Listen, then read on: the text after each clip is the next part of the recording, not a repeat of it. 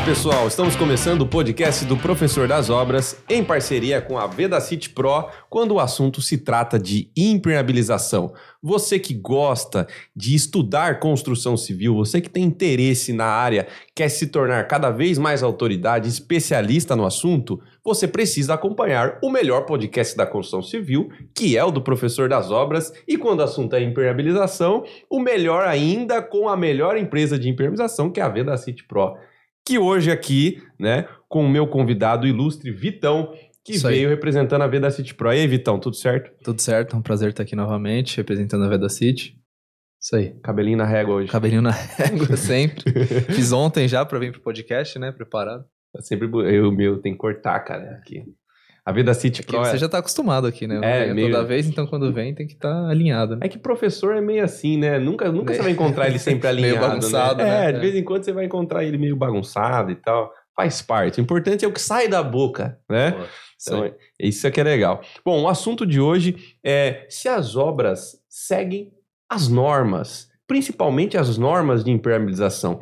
Isso as pessoas pouco se perguntam. Será que os procedimentos que você tem utilizado na sua obra, ou será até aquilo que o projetista tem especificado para sua obra, está seguindo a norma? Porque a gente pensa assim, né, Vitão? Pô, você recebe um projeto lá, você entende que o cara já consultou a norma e que aquilo está dentro confia, da né? norma. Você confia. Exatamente. E se vem, às vezes, um aplicador com todo o know-how, você acredita que o que o cara tá te falando tá seguindo uma norma. Mas será que de fato está? Hoje a gente trouxe uma profissional que entende de norma, entende de projeto e entende de aplicação e fala como que tá esse mundo aí Isso aí. se estão se conversando ou não. Para isso, Priscila Bezerra, terceira vez aqui, né? No, Terceira vez. no podcast do Professor das Obras, Já sou de casa. já de casa. Tá Bem-vinda mais uma vez, engenheira civil, Priscila Bezerra, da Obra Seca. Muito obrigada mais uma vez pelo convite. Obrigada, Vedacity. É uma honra estar aqui novamente. Priscila, para a gente começar, fala um pouquinho, porque que quando você veio aqui da primeira vez, você trabalhava numa empresa, né? é, que a gente falou sobre poliuretano, e hoje você não trabalha mais nessa empresa, você tem a sua empresa, que é a PB Obra Seca, Perfeito, perfeito. é, que nós já estávamos até querendo mudar o nome da empresa dela aqui. Tirar o PB, deixar só a obra seca. É, é, a Escreva aqui nos comentários o que, que você acha. Tira o PB, deixa só a obra seca. Boa, boa. Aí, ó. E- É isso, é isso que eu não sei. Ela é. Ela, tá entendeu? A, Falta, a né? cabeça dela, como é que funciona? Diferenciado, né? Então, como é que funciona, Priscila, hoje a sua empresa? Muito bem. Então, como o Hugo comentou, a primeira vez que eu vim aqui, eu trabalhava numa fábrica também, né, de impermeabilizante, e já atuava há 13 anos no mercado. E aí decidi empreender, decidi pegar a experiência que eu tinha de impermeabilização e trazer para o mercado através de uma empresa de projeto e consultoria de impermeabilização. E o projeto, ele é só um papel. A gente pode colocar qualquer coisa lá. Papel aceita tudo. né? Aceita tudo. O legal é a experiência que você adquire para poder colocar no papel, né? Então, os nove anos que eu passei executando obra de impermeabilização foram fundamentais para quando eu faço hoje a especificação, eu olhar para aquela aquela grelha que tem 30 centímetros de largura e saber, aqui eu não consigo aplicar qualquer material que não tem espaço físico. Mas no papel até dá certo. Mas basicamente hoje eu faço isso, projeto e consultoria de impermeabilização. E, e a gente te acompanha nas redes sociais e vê que você transita muito de um lado para o outro, tal, tá sempre sendo procurada por, por pessoas. é, e geralmente as pessoas, as empresas te procuram para quê? Para fazer o projeto, basicamente. Vou dizer que 70% das vezes é para o projeto. Às vezes porque já foi feita alguma impermeabilização de forma equivocada, eles dão o valor devido para o projeto e acaba contratando o projeto. Outras vezes para fazer consultoria mesmo, não necessariamente para contratar o projeto, mas para falar o que, que você acha que aconteceu aqui, como que a gente pode resolver esse problema. E problema de impermeabilização muitas vezes é infiltração e dá dor de cabeça. É sempre dolorido. É sempre dolorido. É, é, eu sempre me pergunto qual é a melhor maneira de você prestar uma consultoria. Porque é, ninguém nos deu um curso, com certeza deve ter, mas do Beabá, um tutorial que nos fale como a gente deve se portar numa consultoria. É claro que no final das contas, é, é, o objetivo da consultoria é resolver o problema da pessoa, né? Mas geralmente quando as pessoas te chamam para uma consultoria é para resolver problema, é para melhorar um processo. Como é que é? Pergunta muito boa.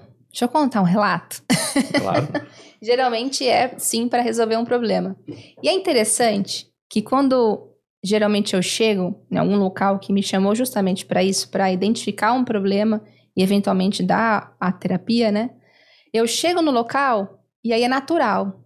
O engenheiro, o proprietário, o contratante começar a me contar, me jorrar um monte de informação no ouvido, eu tô aqui perdida, tentando entender o que aconteceu Tentando assimilar tudo. tentando assimilar e muitas vezes você não sabe o que é que tem debaixo daquilo que você tá vendo e aí a pessoa já quer que você dê ali uma resposta na hora, porque ele já te passou todas as informações que ele tinha.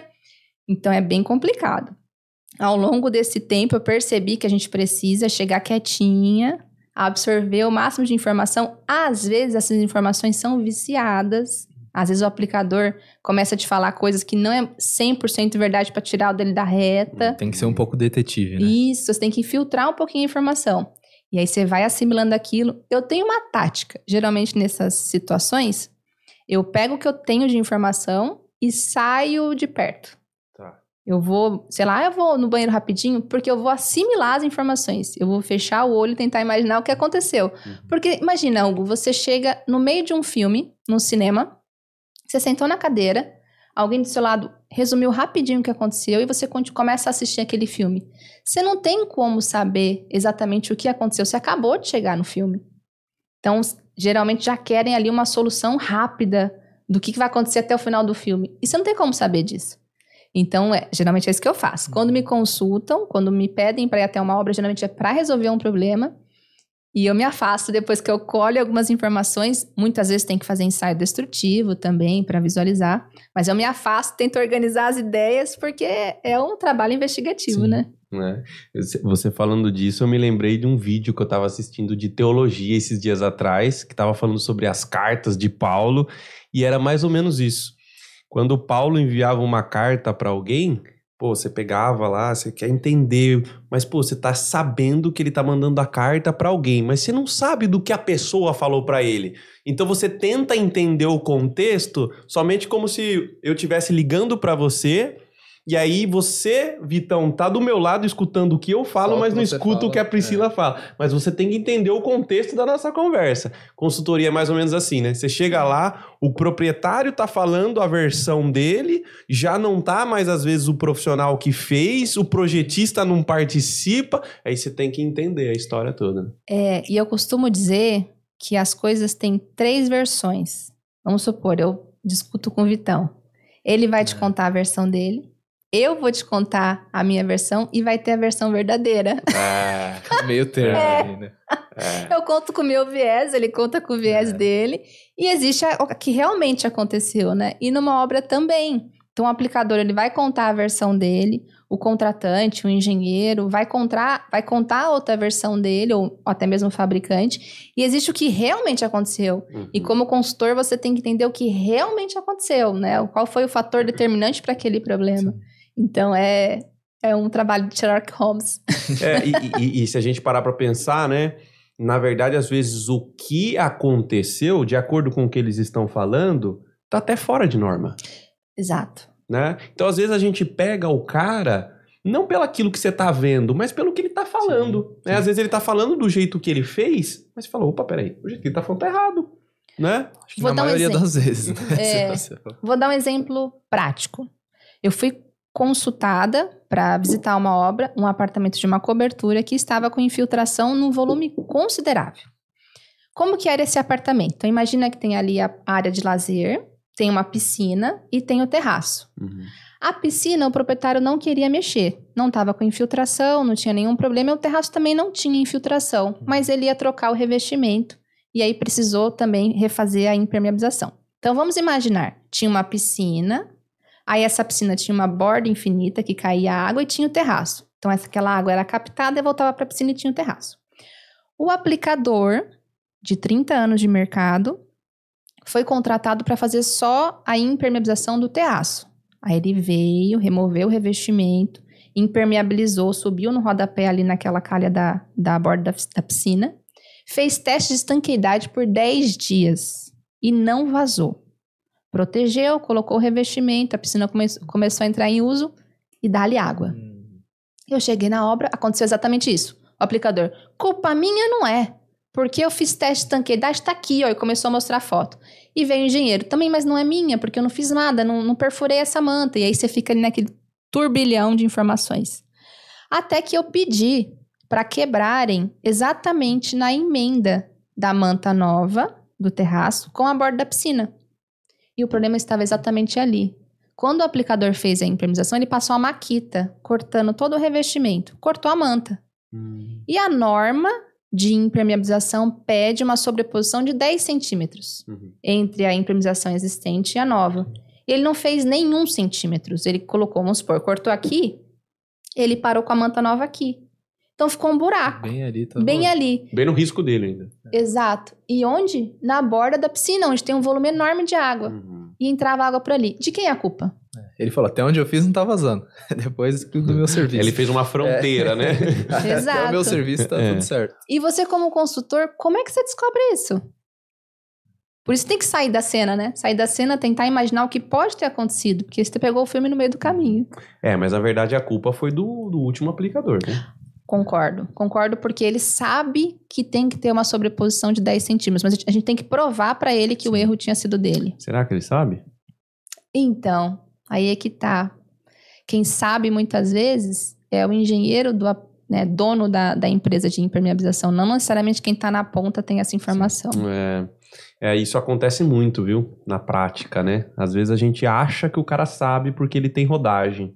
Às vezes ele só tá rodando com o pneu furado há muito tempo. Tá Verdade. naquela- Né? Naquele hábito ali há muitos anos, né? Naquele vício. É.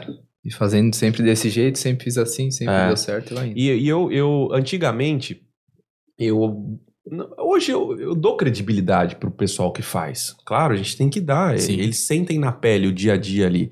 Mas é o que você falou. Às vezes o cara já tá há trocentos anos fazendo o errado, né? Uma porque ele não volta para saber se deu problema ou não, outra por uma felicidade dele não deu problema, né? Por algum motivo. Mas quando eu fui professor do Senai, eu via o quão cabeçudo algumas pessoas são, né? E eu falava, caramba, meu, esse cara tá batendo na tecla, mesmo mostrando o contrário para ele. Tô mostrando foto de norma, tô mostrando problemas que aconteceu e ainda ele tá falando que o jeito que ele faz tá certo. Até onde ele vai com essa insistência, né? E é esse é o nosso mercado Sim. de mão de obra, né? Então, é, eu, eu entendo o que você tá falando, mas infelizmente a gente tem que às vezes bater de frente, Sim, né? sim. Esse tipo de coisa. Provar pelo absurdo. É, o duro é o duro é esse bater de frente, né? Sim, Né? Hugo. Nossa, você tocou num assunto porque você comentou sobre quando você dava aula. Quantos anos você tinha? 24. 24. É muito provável que você dava aula para pessoas que estavam há mais de 24 anos na profissão. Sim. Então, sim. aí fica é uma barreira muito forte É, de resistência é. por parte de quem tá executando. Esse menino tá falando. Tá querendo me ensinar? Tá querendo me ensinar meu É. trabalho que eu faço há mais de 20 anos, só que é aquilo, né? Ele tá fazendo algo que por sorte deu certo, como você falou, ou ele nunca voltou para ver que deu errado. Agora imagina você, nova e mulher. Hum. Puta, Piora.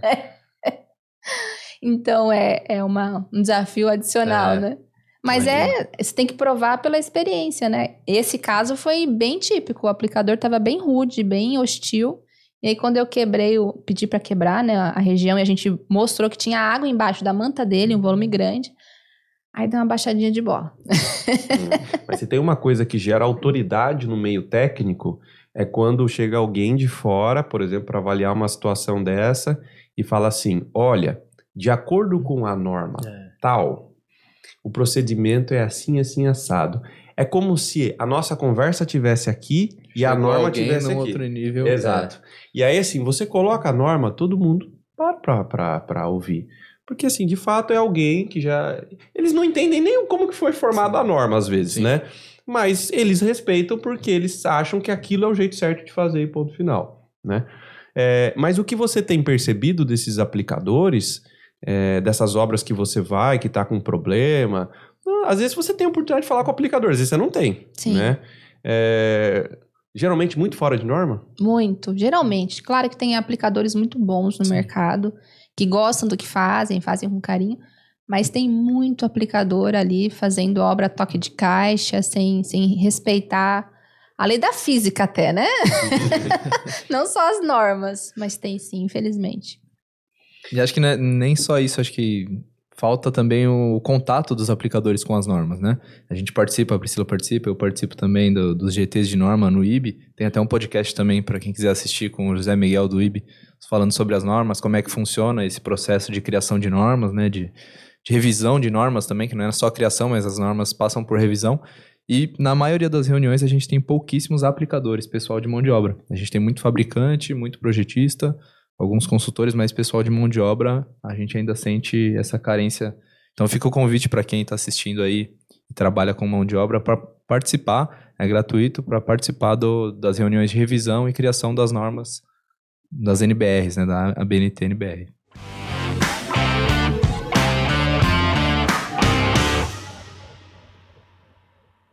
Priscila, é, é uma resposta talvez fácil, mas eu queria que você tentasse detalhar para mim. Quem precisa saber mais sobre norma? Ou quem precisa saber a norma? É o perito, que vai fazer uma consultoria, uma perícia? É o projetista, que projeta lá atrás? Ou o aplicador? O aplicador. Sério? Boa Sério, pergunta. sabe por quê? Ui. Não são todas as obras que tem projetista, mas muitas obras têm aplicadores. Vou falar todas porque tem ainda consultora que faz esse serviço, né? Mas a maioria das obras tem aplicadores.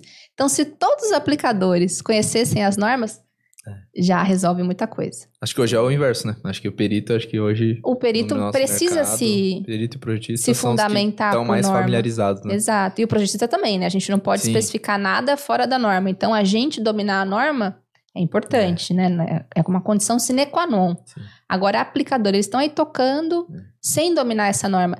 E o que o Vitor falou agora de convidá-los para participar é importantíssimo, porque eles que estão ali na ponta, no dia a Sim. dia, sabem das dificuldades, sabem da realidade da obra. Então, se eles participassem mais, todo o setor ganharia. Sim. Então, a minha resposta é: aplicador, se eles dominarem a norma, vai ser muito mais benéfico. Muito mais. Porque não é toda obra que tem projeto. Você enxerga alguma maneira de fazer com que esse aprendizado aconteça para os aplicadores? Alguma maneira. Me ajuda aí, Vitor. É, é difícil, né? Acho que a palavra norma já é. É, Já traz uma certa barreira, né? Desde a escola que, pô, tem que fazer o trabalho na norma BNT, então É. já tô. Ixi. Que chatice. Então, acho que a gente precisa desmistificar isso um pouco da- dessa questão da norma, de mostrar que é pro nosso bem, né? É pro bem da edificação, pro bem do aplicador, do projetista, é para ajudar todo mundo, né? A norma não tá para atrapalhar, mas sim para ajudar o mercado para não ter os problemas que a gente tem. É, eu, eu, eu vi- vislumbro uma maneira aqui que são os treinamentos que um bom, um bom instrutor, um bom professor, ele consegue traduzir as informações Uhum. da norma de uma maneira que fique atrativo Sim. Pro, pro aplicador. Uhum. Então, por exemplo, ele vai dar um treinamento sobre aplicação de manta asfáltica, ele já traz todo o conhecimento das normas no treinamento. Na prática, Todas né? as exigências. É, que eu imagino que a Vedacity faz muito isso, Sim. até nos treinamentos que ela, que ela Uhum. oferta aí, né? É, mas para mim é só os treinamentos, eu não consigo enxergar Uhum. outra maneira. E é claro, né, o, o- o profissional que tem também a sorte de pegar projetos de impermeabilização que são muito bem feitos, que seguem normas, ele já vai conseguir aprender ali também através dos projetos, né? Se ele seguir, sim. Exato. Sim, sim, sem dúvida. Para isso que serve o projeto, né? Não só para o aplicador ter ali um parâmetro, mas também para o engenheiro, para ele poder ter um parâmetro de fiscalização. Teve um projeto que eu forneci também recentemente para uma obra no interior que tinha sido aplicado um impermeabilizante sem critério técnico nenhum, feito por uma empresa de impermeabilização. Não tinha o distanciamento que a norma pede entre as tubulações, então ele não conseguiu impermeabilizar entre dois tubos, tubulação não grauteada, rodapés, aplicado sem critério técnico nenhum. E quando eu cheguei e comecei a mostrar para o engenheiro, o engenheiro falou: caramba, como que eu não vi isso? Caramba, sério que está errado? Ele não tinha subsídios para fiscalizar a execução do serviço. E é exatamente isso que o projeto Sim. traz. Ele, além de trazer o detalhamento de como deve ser o rodapé, o reforço de tubulação, ele também traz É. o procedimento de execução. Então, ele vai poder, olha, que está fazendo errado.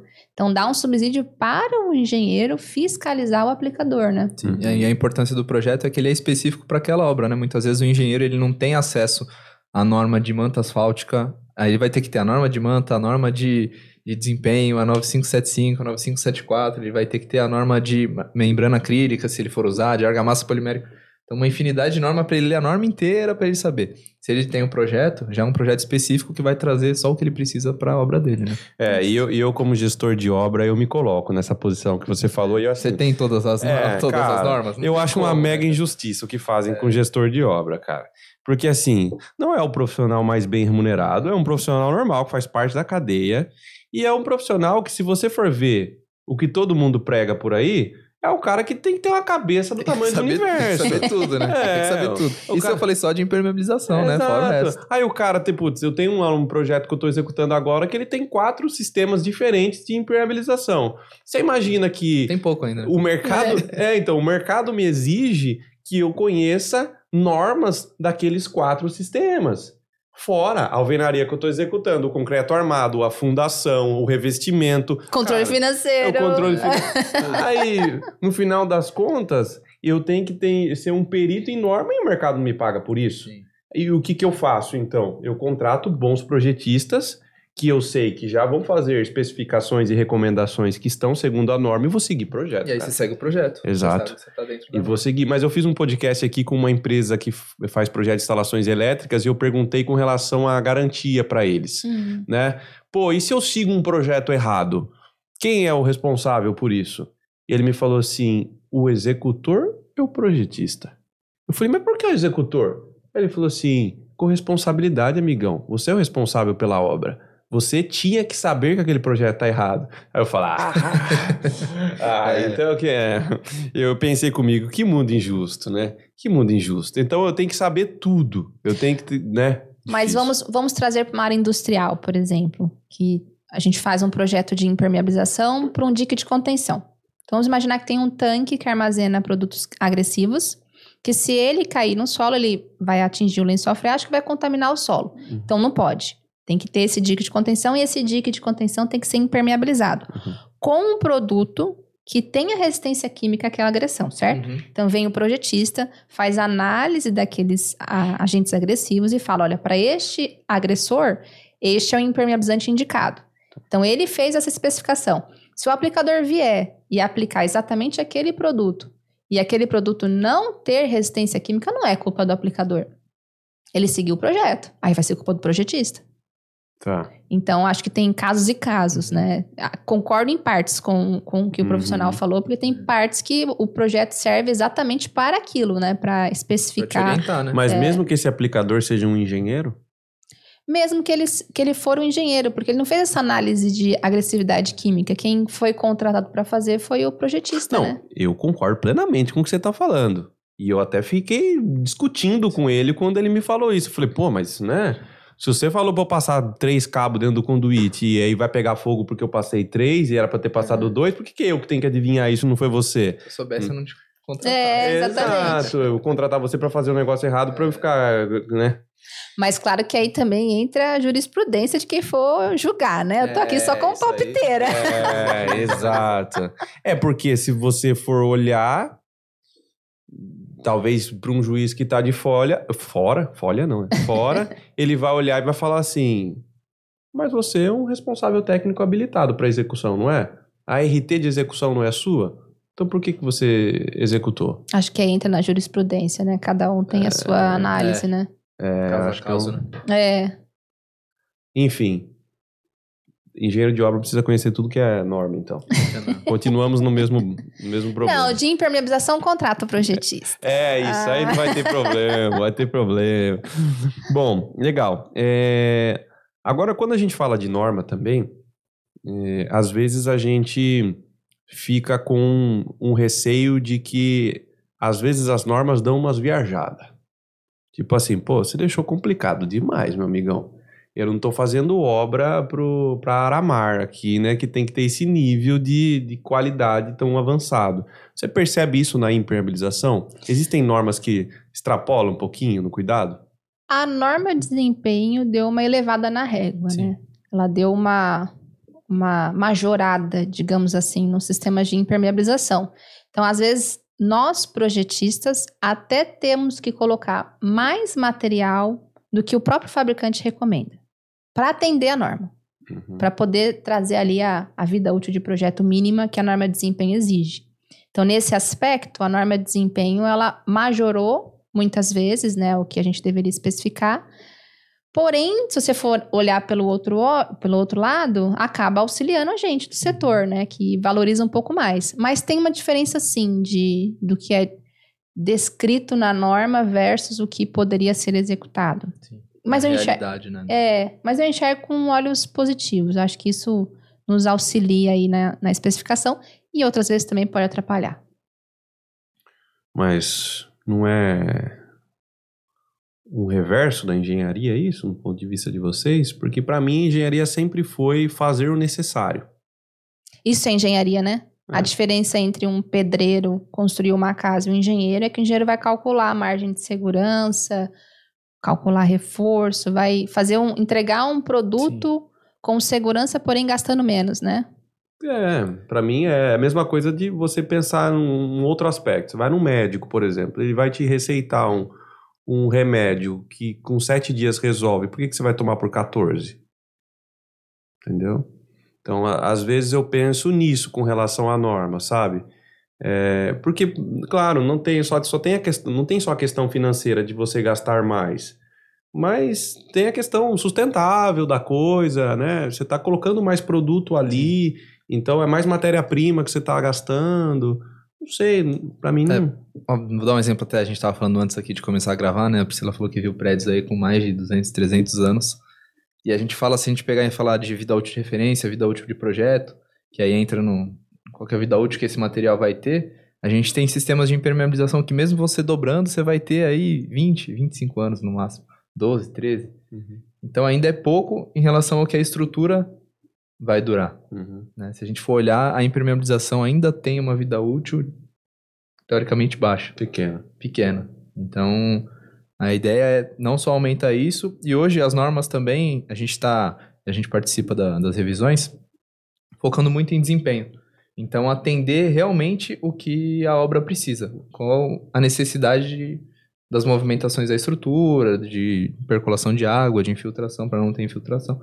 Então, a norma, a gente está buscando isso, sempre atender desempenho, não só focar em produto, não ter uma norma só de, que nem você falou assim, que dá uma viajada, que é muito difícil de entender, que o cara Uhum. pega ali, se o cara não tiver, não trabalhou na área, ele É. não sabe, não, é para qualquer um ali que for executar, entender e ver que aquele desempenho realmente está atrelado à necessidade da obra dele.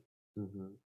O José Miguel, o dia que ele veio aqui no podcast com a Vida City, ele falou de um caderno que O guia do IB deve o ser. guia do IB, né? É, Que ele disse que é um, é um guia bem legal também Sim. para quem projeta, para quem aplica, para quem né, é, faz perícia, consultoria e tal, porque ele tenta de uma certa forma trazer as informações da norma de forma mais fácil de entender, né? Pelo que eu sim, entendi. é, daí é da norma de desempenho. Isso, é um é. guia para a utilização da norma de desempenho, né? É Isso. das outras normas. É. Mas ele é bem legal, inclusive lançou até uma nova versão, né? Sim, agora no simpósio, né? Foi publicada uma nova versão desse guia. Tá. Foi atualizado.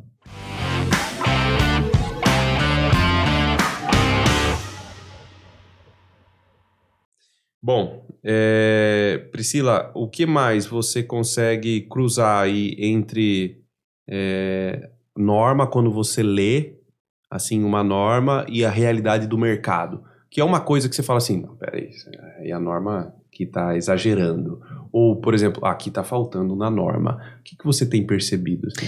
Em primeiro lugar, eu falo que a norma é importante. A gente tá dando porrada aqui nas normas, É, né? Mas a gente não, as participa. normas são É, a gente participa né? porque a gente sabe o Sim. quão importante que elas são, né? Aham, E serve justamente para isso, para elevar a régua. Então, as normas são importantes. uhum, E se as normas estabelecem parâmetros é, muito baixos, o mercado todo perde. Por quê? A gente vive no capitalismo. Então, os fabricantes precisam, assim como nós empresários, a gente precisa faturar, precisa vender. Então, quando um fabricante lança um produto no mercado, ele sabe o desempenho do produto dele. Ele sabe qual é a limitação do produto dele.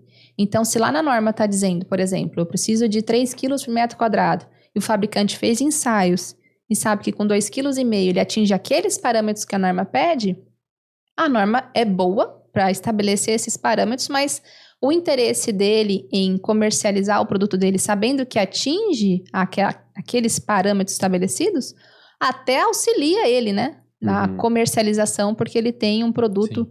que ele consegue atingir aqueles mesmos parâmetros com consumo menor do que a própria norma está pedindo. Mas, em suma, a norma é importante sim, ela eleva a régua para cima, mas muitas vezes a gente tem que se ajustar de acordo com cada produto que, que a gente está lidando no, no, mercado, que tem características diferentes. Uhum. Mesmo sendo a mesma composição, a mesma família química, um usa uma matéria-prima mais nobre do que o outro, e logo o desempenho do material acaba sendo diferente, o consumo acaba sendo diferente. Pergunta para ambos aqui, uma curiosidade que eu sempre tive. Quando um fabricante, um projetista recomenda lá 4 quilos por metro quadrado de um determinado produto, uma argamassa polimérica, por exemplo. E o que acontece se na obra você utilizar 8 quilos por metro quadrado? Tipo, o dobro da recomendação. É, a, começa, começa a acontecer o contrário?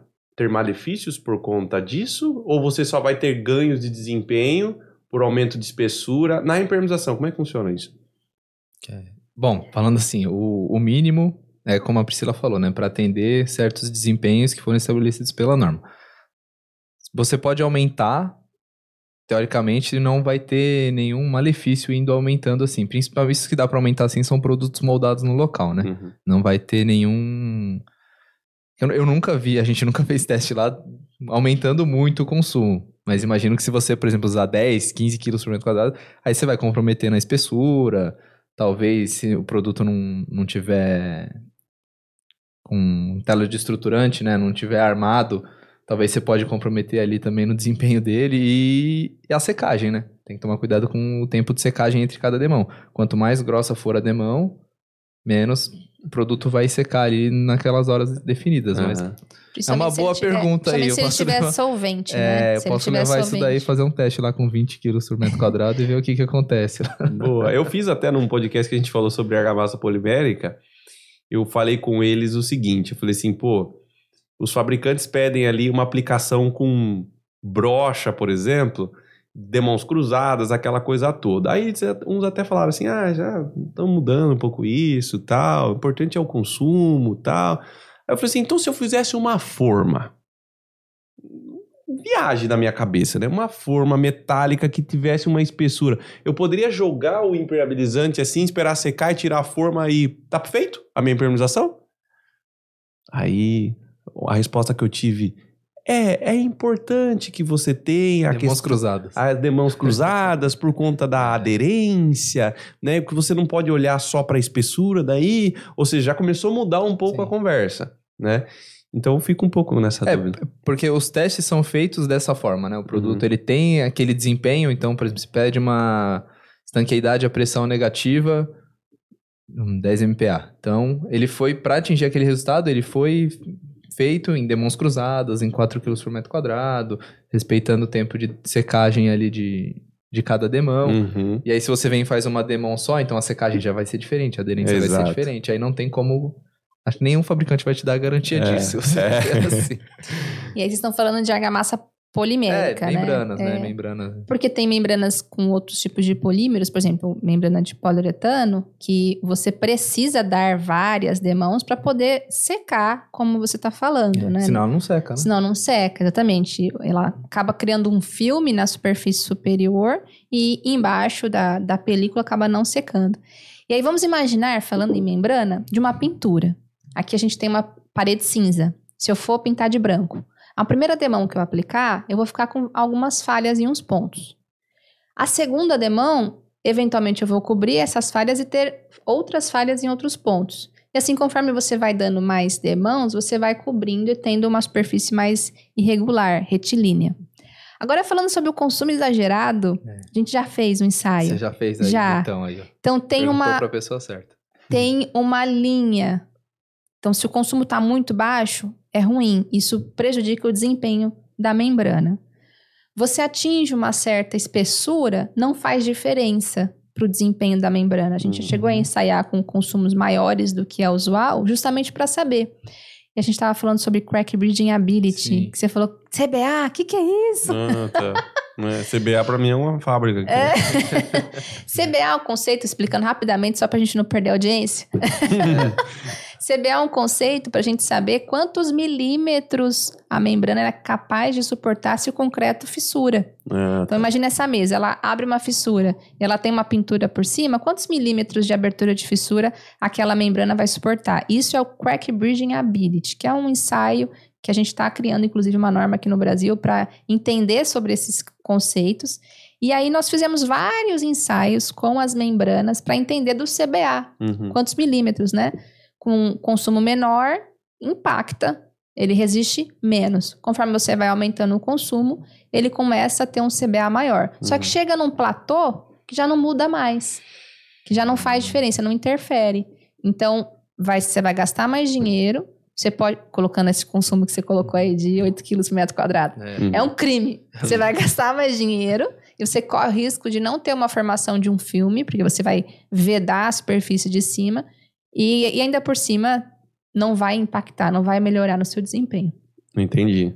Então seria de fato desnecessário Desnecessário. ultrapassar o que o projetista e o fabricante recomendam. Exato. Aí quando eu falei há poucos minutos que às vezes a gente tem que colocar um consumo maior do que o próprio fabricante fala, é porque tem um conceito de vida útil de projeto.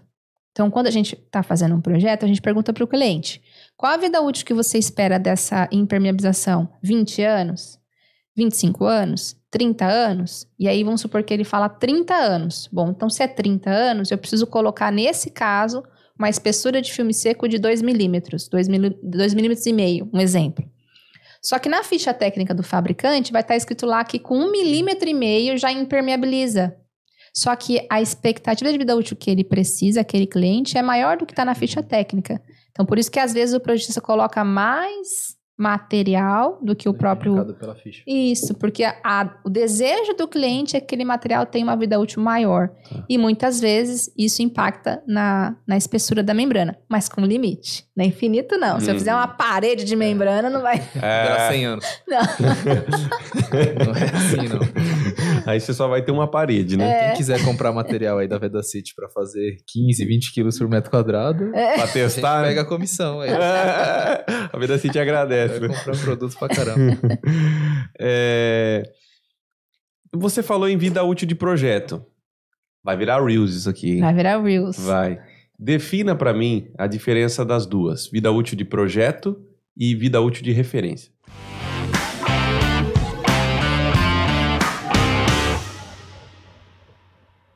A vida útil de referência, quem passa é o fabricante. E nesse guia que você comentou do IB, também tem uma vida útil de referência, de referência que pode ser igual Uma ao do base. fabricante, é uma base, né? Agora, a VUP, que é a vida útil de projeto, quem calcula é o pobre do, do projetista. Fica pra vocês. É, porque a gente pega vários parâmetros. A VUR é só um dos parâmetros. Então a gente avalia, vai ter aplicação feita por empresa especializada? Sim, então eu não mexo na VUR. Não, então a VUR diminui. Vai ter fiscalização durante a execução do serviço? Sim, então eu posso majorar a VUR. Não, então eu vou diminuir a VUR. Então a gente fica. É uma. É um, É um método, método fatorial, que a gente coloca vários indicadores, um deles é a VUR, e no final tem um resultado. Então, por exemplo, uma laje de cobertura, que você falou que vai impermeabilizar uma laje de cobertura que a impermeabilização vai ficar exposta. Eu sou obrigada a especificar para durar no mínimo oito anos, que é a, a VUP mínima para impermeabilização exposta. Se a VUR é de 6, eu tenho então que criar subsídios para que aquele material chegue a uma, VUR, uma VUP de 8 Uhum. que é o mínimo.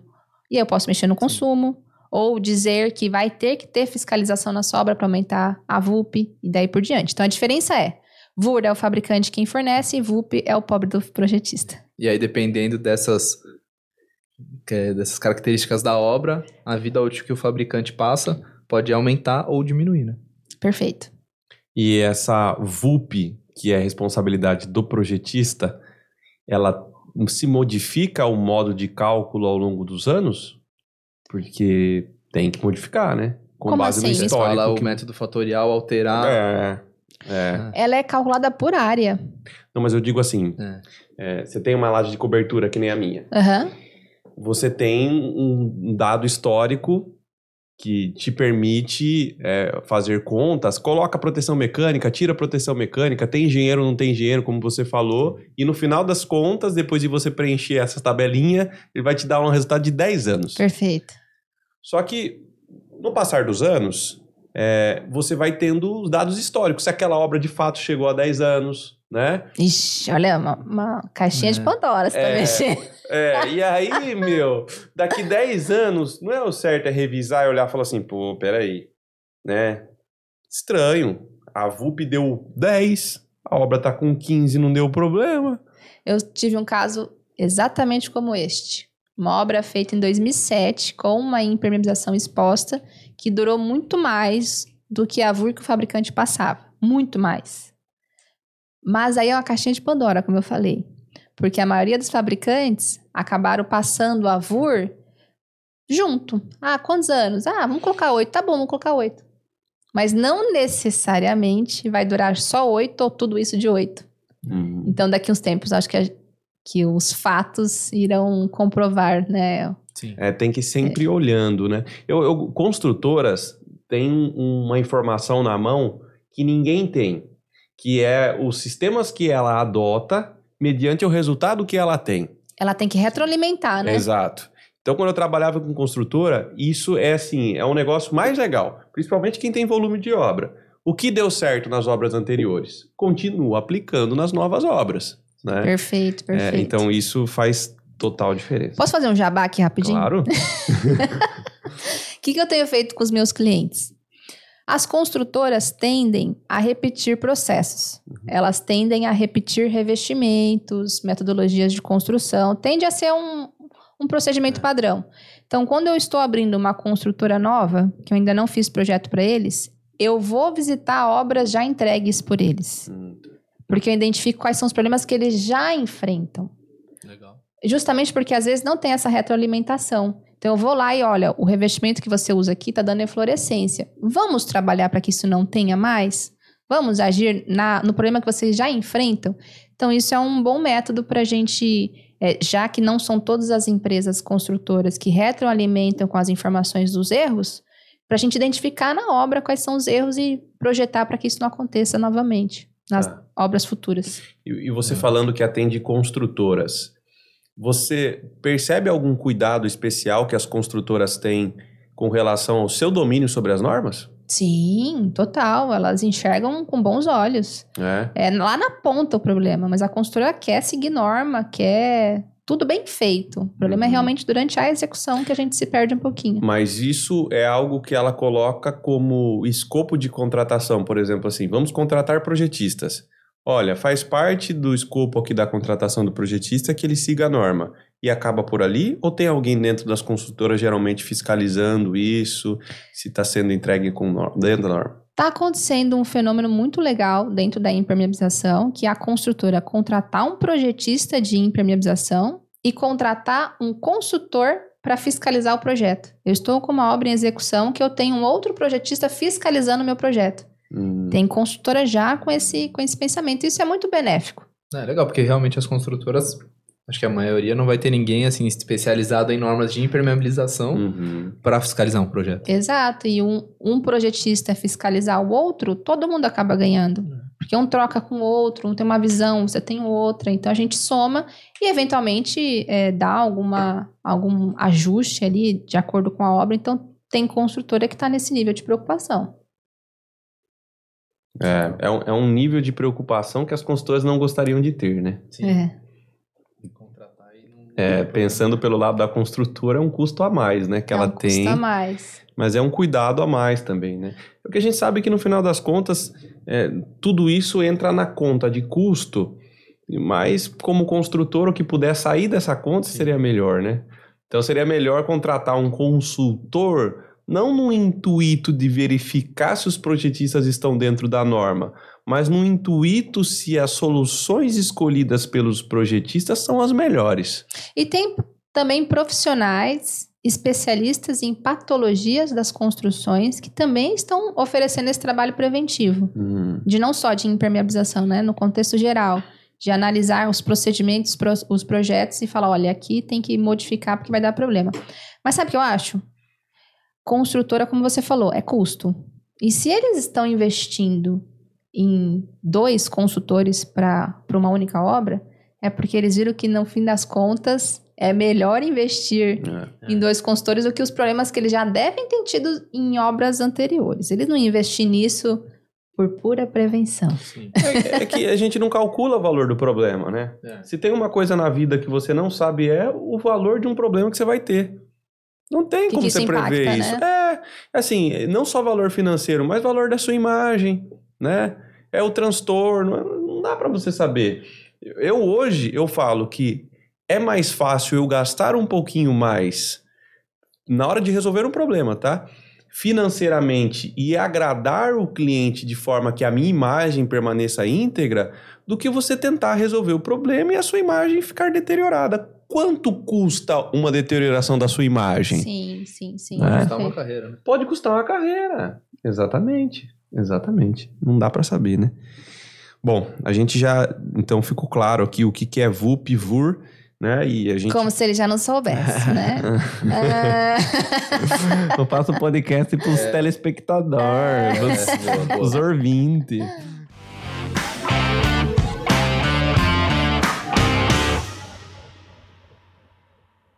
É, Bom, Priscila, recentemente você fez uma viagem para a Holanda, né? Acompanhando o Rodoupão. é, Rodolpão. Rodolfo. Beijo, Rodolpão. Rodolfão. é, é Rodolfo, ele trabalha com Ah, pão, aí eu chamo ele de Rodoupão. É um pãozinho. É, ele é gente boa, ele gravou um podcast com a gente aqui sobre plano de negócio. É, e, e você percebeu muitas diferenças construtivas, principalmente na sua área de impermeabilização com relação aqui? Muito. Eu fiquei doida. É. Acho que o Rodolfo também, porque ele queria passear, eu queria ficar vendo obra.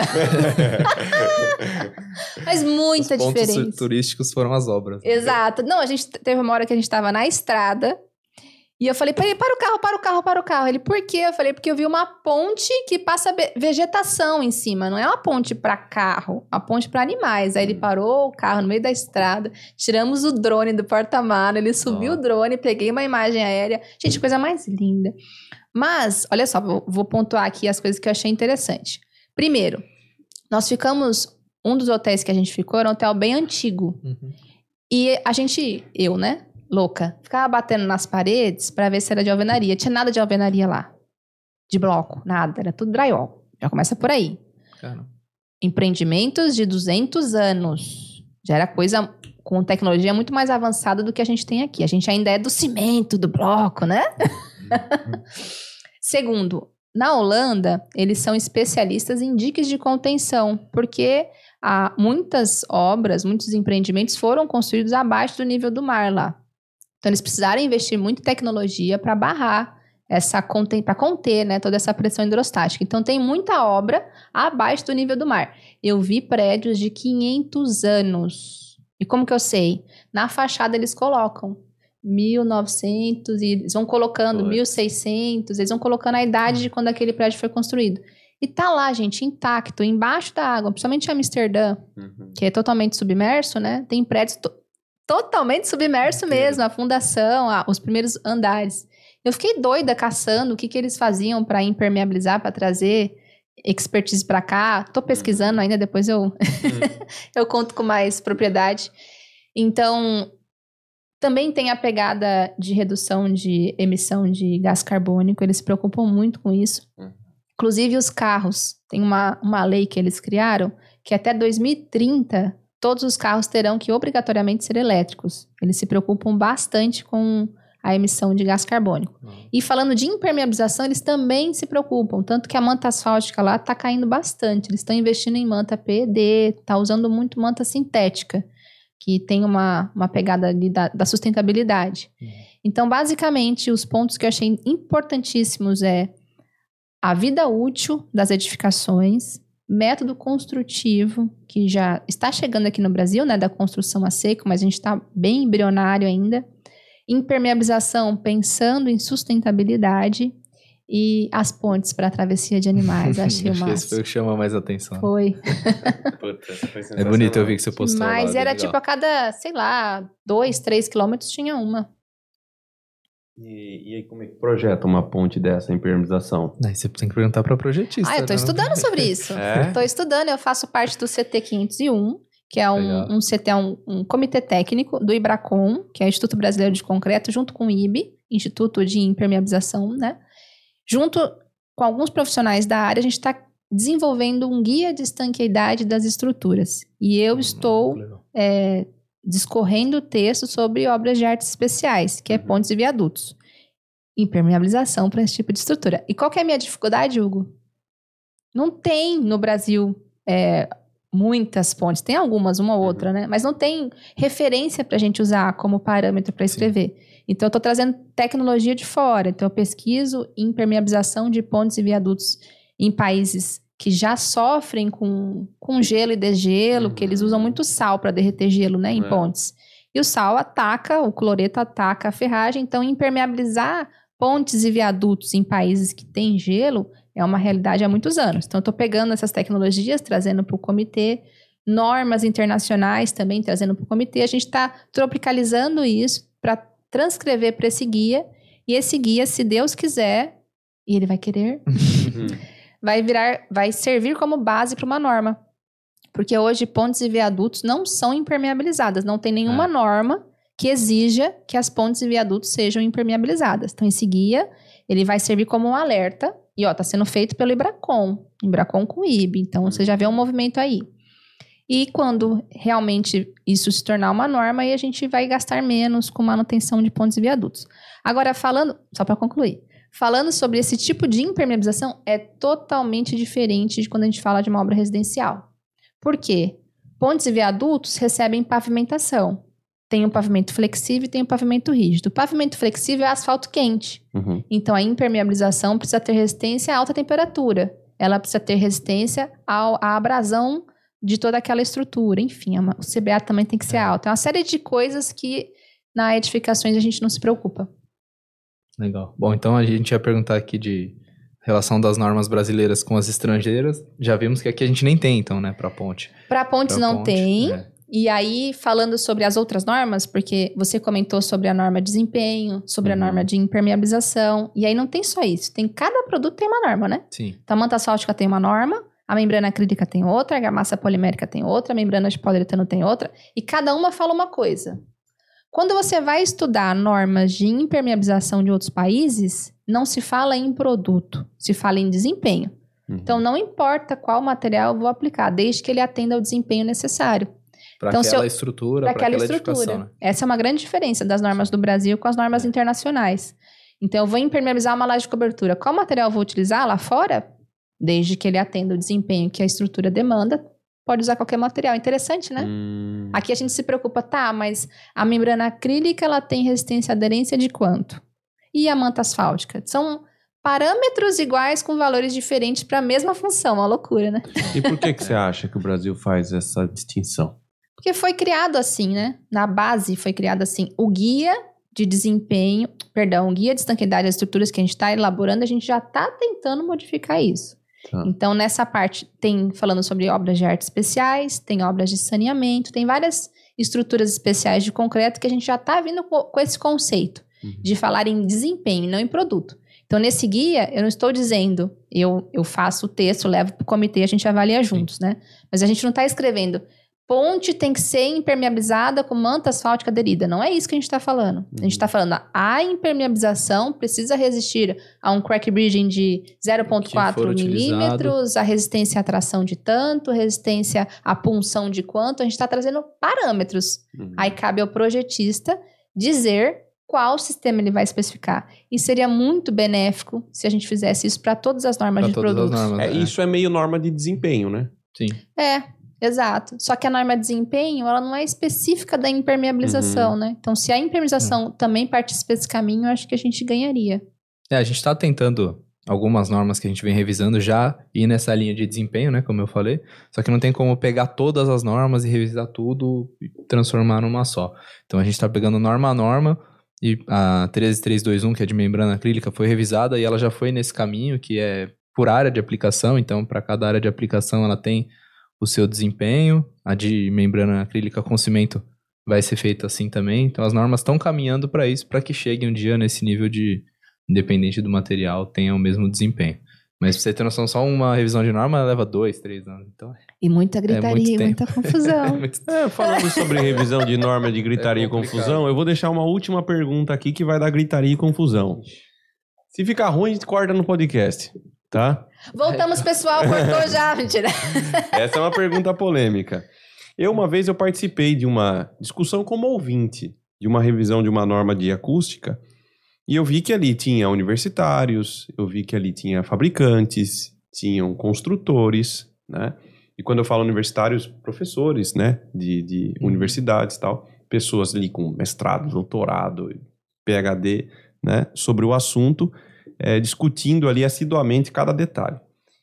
É, mas eu percebi que, de certa forma, as construtoras, quando falavam, tinha um poder maior na fala. Hum, continua assim, Hugo, aqui entre nós. É. Continua. Garrei um ódio É. disso agora. Continua. E, bom, a norma de impermeabilização, ela tá dentro do CB, CB22, né? Todas as normas de impermeabilização tá dentro do CB22, que é um CB dentro da BNT. E as construtoras está no CB2. Só que agora a impermeabilização também está interligada ali com eles. Então, eles têm, infelizmente, esse poder bem forte dentro das normas. Infelizmente, cabe a nós, aplicadores, como o Vitor fez o convite no início do podcast, aplicadores, fabricantes, projetistas que atuam com impermeabilização, participar para poder falar: não, essa corda é minha, eu vou puxar para cá. Porque, infelizmente, construtor ainda tem esse, esse certo poder. Então, mas como que é? Tem uma classificação pro poder dos caras? Tem o CB2, que é onde ficam todas as normas referentes a edificações. Ah, tá. E tem o CB22, que é onde ficam as normas referentes à impermeabilização. Ah, tá. Agora, o CB2 está junto com a gente na norma de impermeabilização. Então, eles estão é, elaborando junto com a gente. Então, mas isso que eu acabei de falar é alguma coisa que é comum, que todo mundo sabe, que as construtoras acabam tendo um poder maior ali na discussão, mas é porque eles ganham no grito. Não é porque, tipo, todo mundo sabe, ó, respeita a construtora. Porque a construtora tem uma voz maior aqui na conversa. Não é isso, né? Não, não é hum, dessa forma. Acho que foi a- talvez a que você participou. A que você participou talvez tenha sido um pouco mais assim, mas, por exemplo, as normas de produto, muitas vezes a gente nem tem construtora que Ah, não, participa. sim. é. Mas, eu a de falando- impermeabilização A tem. de impermeabilização Não, mas- tem, mas eles também, assim, eles não têm uma voz soberana, né? Não é... É, não digo que teria uma É, voz não. soberana, mas assim, eu, aqui eu participei, eu tô falando com relação a uma, né? O José Miguel, por exemplo, que vai ficar contente com o que eu tô falando aqui. Mas é, o, o que eu percebo é o seguinte: nós estamos fazendo, o mercado depende da gente. Entendeu? A gente está criando unidade habitacional para o povo viver. A gente está resolvendo o problema da nação, que é déficit populacional. Meu, vocês estão querendo que a gente faça tudo isso aí, mas não fecha a nossa conta. Ainda é assim. Vou dar Entendeu? um exemplo. Teste de estanqueidade. Entendi. Teste de estanqueidade. A gente impermeabiliza, a norma de impermeabilização exige que seja feito um teste para saber se aquela impermeabilização está eficaz. Teve uma reunião de norma aí que alguns construtores queriam fazer teste por amostragem. Hum. Ou seja, você impermeabiliza 10 banheiros, faz teste só em um, se não vazar tá certo. É. Gente, como assim? É, é como você pegar 10 pessoas, fazer exame médico só em um e falar que todos os outros estão saudáveis ou não. Não existe teste por amostragem. É. E isso é custo, isso é tempo, é cronograma. Uhum. Só que a gente da área tem que lutar, puxar a corda por nosso lado. Por isso que é importante que o Victor Sim. falou das pessoas participarem dessa reunião da no- 9575, que é, a te- norma de Teste importação. por amostragem, você faz de produto, né? Sim, Caminhão de concreto, De lote, chega lá, né? você É. pega três negocinhos num lote, né? mas aí todos eles foram produzidos Exato, no mesmo lote. Exato. né? Agora, colocou uma mão de obra ali, meu amigo, esquece. Exato. E às vezes são equipes diferentes que fazem. É, não, não tem lógica, é isso mesmo. Mas assim, vocês me entenderam nessa questão Sim, da, sim, da sim. discussão, né, com relação às construtoras, né? Eu, não, eu, eu confesso pra vocês que eu não tiro toda a razão, não. É, eles brigam pra não prejudicar o dia a dia deles, né? Claro. A entrega do produto É deles. porque no final das contas, ah, colocamos que vai baixar lá um critério, um parâmetro de uma norma drasticamente e para eles atenderem agora vai ficar muito mais difícil, eles vão ter que gastar muito mais. Cara, o fabricante não vai ser prejudicado. Ele vai vender mais, né?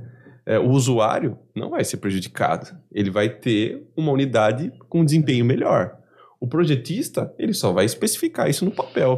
Olhando por esse lado, é até bom ter eles, então, né? É, então, É. isso Que aí dá uma equilibrada, né? falar, Senão a gente ia viajar. Você falou da engenharia, né? De fazer o que tem que ser feito. Claro. Eles estão lá também para isso e acho que todo mundo tem que olhar com esse olho, né? De Ah, te- o que atende tecnicamente, o que é dá para fazer, o que tem viabilidade ou não, para colocar unir todas as, Sim, as sim. forças, né? É, o que mais me marcou nessa discussão que eu participei, por isso que é bom a gente participar de um monte de coisa diferente, É, ter experiências diferentes na vida. né? Verdade. Eu- O, o que mais me marcou é que eles estavam batendo muito num critério mínimo da norma de desempenho com relação ao ruído de impacto, pá, pá, pá, pá, pá, batendo muito. Aí chegou um sábio lá e falou assim: gente, não vamos baixar de 80 para 60. É uma mudança muito drástica para o mercado. Nós temos que fazer com que o mercado se acostume com a melhoria. Então, se a gente baixar de 80 para 75, já é uma mudança que eles vão ter que procurar fazer. Depois, daqui a alguns anos, a gente baixa de 75 para 70. E a gente vai colocando melhorias contínuas e o povo vai se acostumando a melhorar. Então, essa é uma maneira que eu acho super plausível de fazer. Aos poucos. Você vai fazendo aos poucos. Ninguém reclama que o preço da gasolina hoje tá R$ reais porque foi subindo de 10 em 10 centavos. Eu reclamo, você reclama, não? Ah, eu, hoje eu aceito, né? Antigamente, né? Não, mas, eu concordo. Mas se imagina, subisse. se de 2 para 4. Sim, sim, sim. Você fica Sim, doida. Mas é. se vai de 10 em 10, você vai pagando e acabou. Então, assim, é uma tática que funciona. Sim. né? Gostei da, da opinião do cara. Falei, é, esse cara tem. Tá sendo sábio. A gasolina funciona, a norma funciona também. Boa. Bom, é Você isso. contou o segredo da É, norma. eu contei. É.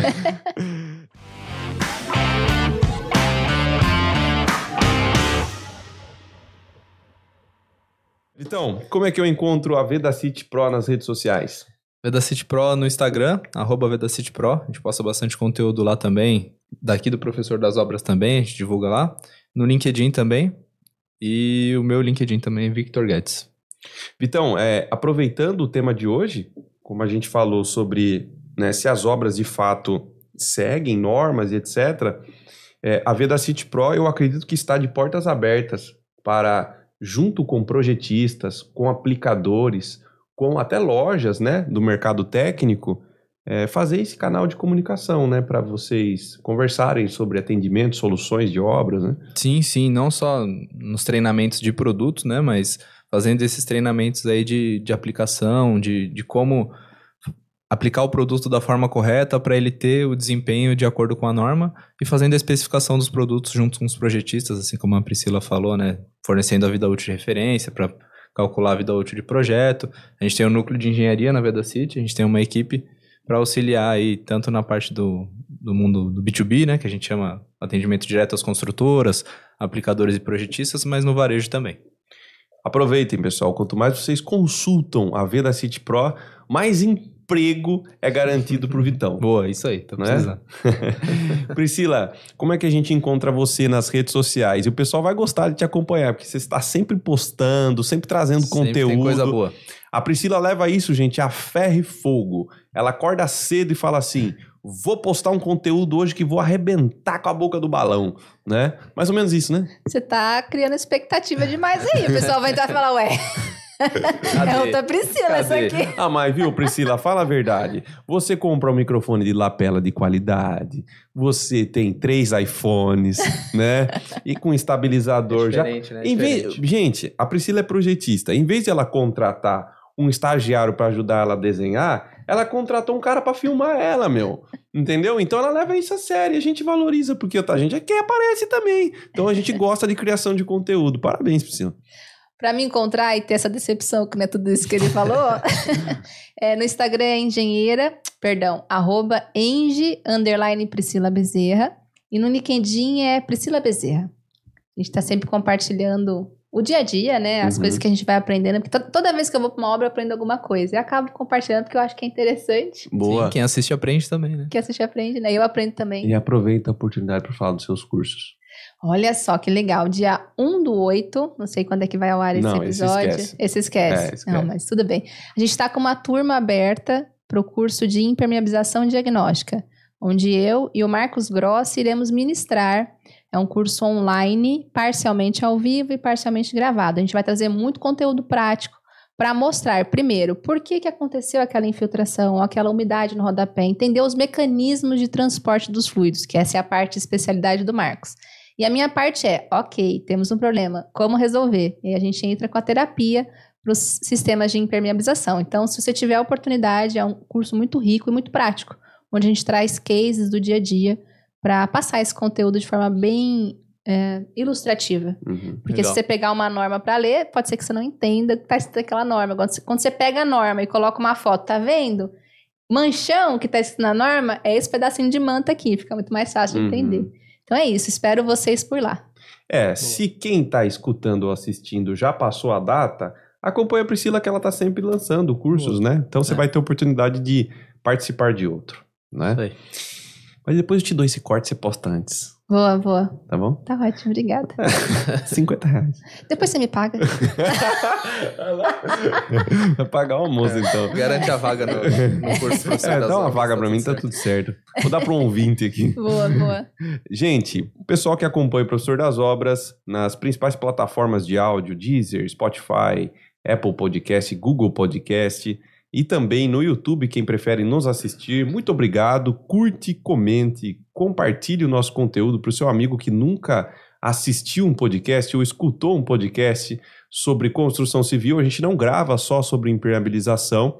Com a Vedacity é sempre impermeabilização, né? Porque é a área que eles atuam. Mas o professor das obras grava com arquitetos, então tem muito conteúdo para vocês curtirem e compartilhar na cadeia técnica da construção civil. Beleza? Agradeço a esse podcast. Priscila, muito obrigado por vir. Vitão, valeu mais uma Eu vez. que agradeço e agradecer a presença da Priscila aí também em nome da Veda City. Eu que agradeço pelo convite, pela oportunidade. E escrevam aqui nos comentários qual a dúvida que vocês querem referente à improvisação, referente à Vedacity, que depois eu e o Vitão Boa. entraremos em contato para responder.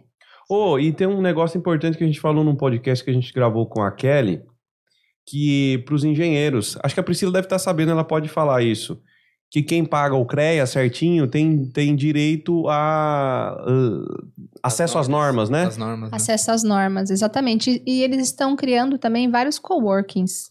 Segunda-feira agora eles vão inaugurar o primeiro, que fica na Avenida Angélica, onde você que paga a. que é. Não, que está com criativo, você vai poder entrar, reservar e usar o cowork para fazer uma reunião, para trabalhar de forma gratuita. Então o CREA está desenvolvendo diversos retornos para quem. os profissionais que estão com criativo, justamente para poder apoiar, incentivar. É importante. Importante. Então, além da, de ter acesso às normas que o CREA está disponibilizando, eles também irão construir 189 unidades de coworking para nós, engenheiros, agrônomos, podermos utilizar dessa estrutura. Será que vai ter em Sorocaba? Eu posso checar, porque agora eu sou inspetora do CREA, tá sabendo? Ah, então- 189, se não tiver nenhum em Sorocaba. Eu ah, falando nisso, eu checar. tô com um Sorocaba não problema tá aí, com depois nada. você resolve pro CREA pra mim, então. Manda, manda pra gente. que tem a ver, né? Gente, muito obrigado pelo podcast, muito obrigado por esse, por esse conteúdo. Um grande abraço e. Tchau, tchau. tchau.